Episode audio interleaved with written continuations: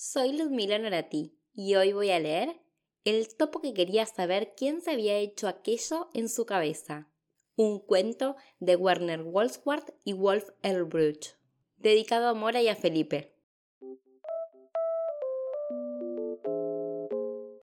Todo empezó cuando un día el topo asomó la cabeza por su agujero para ver si ya había salido el sol.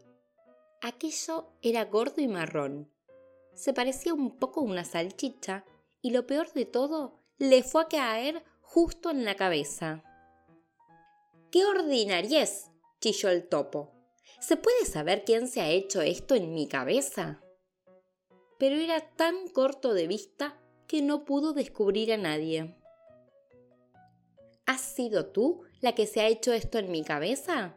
preguntó a la paloma que volaba por allí en aquel momento. Yo, ni hablar, yo eso lo hago así, contestó la paloma, y ¡plas! Un goterón húmedo y blancuzco se estrelló en el suelo, justo al lado del topo, y le salpicó la pata derecha. ¿Has sido tú el que se ha hecho esto en mi cabeza? preguntó al caballo que pasía en el prado. Yo, ni hablar. Yo eso lo hago así, contestó el caballo y pof, pof, pof, pof, pof. Cinco boñigas grandes y redondas cayeron pesadamente casi rozando al topo, que se quedó impresionado. ¿Has sido tú la que se ha hecho esto en mi cabeza? preguntó a la liebre. Yo.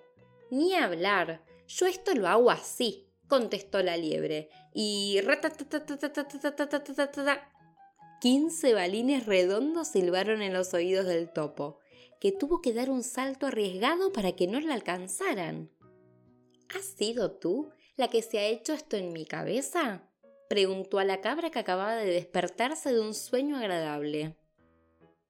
Yo. Ni hablar. Yo eso lo hago así, contestó la cabra, y tac toc tac, toc. Un montón de pelotitas de color bombón rodaron por la hierba. Al topo casi que le gustaron. ¿Has sido tú lo que se ha hecho esto en mi cabeza? preguntó a la vaca, que estaba rumiando como siempre. Yo, ni hablar, yo eso lo hago así, contestó la vaca, y ¡chaf! Un pastelón marrón verdoso se chafó en la hierba, muy cerca del topo. El topo se alegró muchísimo de que no hubiera sido la vaca quien se hubiera hecho aquello en su cabeza. ¡Qué asco! ¿Has sido tú la que se ha hecho esto en mi cabeza? preguntó a la cerda. Yo, ni hablar, yo eso lo hago así, contestó la cerda, y flop una masa pequeña, oscura y blandita cayó en la hierba. El topo se tapó la nariz porque mmm, había un olor. ¿Han sido ustedes los que se han hecho esto en mi ca? Fue a preguntar de nuevo. Pero cuando se acercó, vio que se trataba de dos moscas negras y gordas. Estaban comiendo. Por fin, alguien que me podrá ayudar, pensó el topo. ¿Ustedes saben quién se ha hecho esto en mi cabeza? preguntó muy deprisa.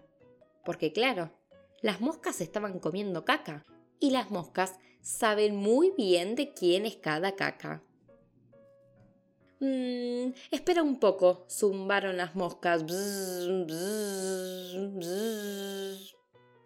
Y al cabo de un rato contestaron. Está claro, ha sido un perro. Por fin sabía el topo quién se había hecho aquello en su cabeza. Salió corriendo, gritando muy fuerte Hermenegildo, el perro del carnicero. Veloz como un rayo se encaramó a la caseta de Hermenegildo. Y Plin, una bichuela diminuta y negra, aterrizó justo en la cabeza del perro.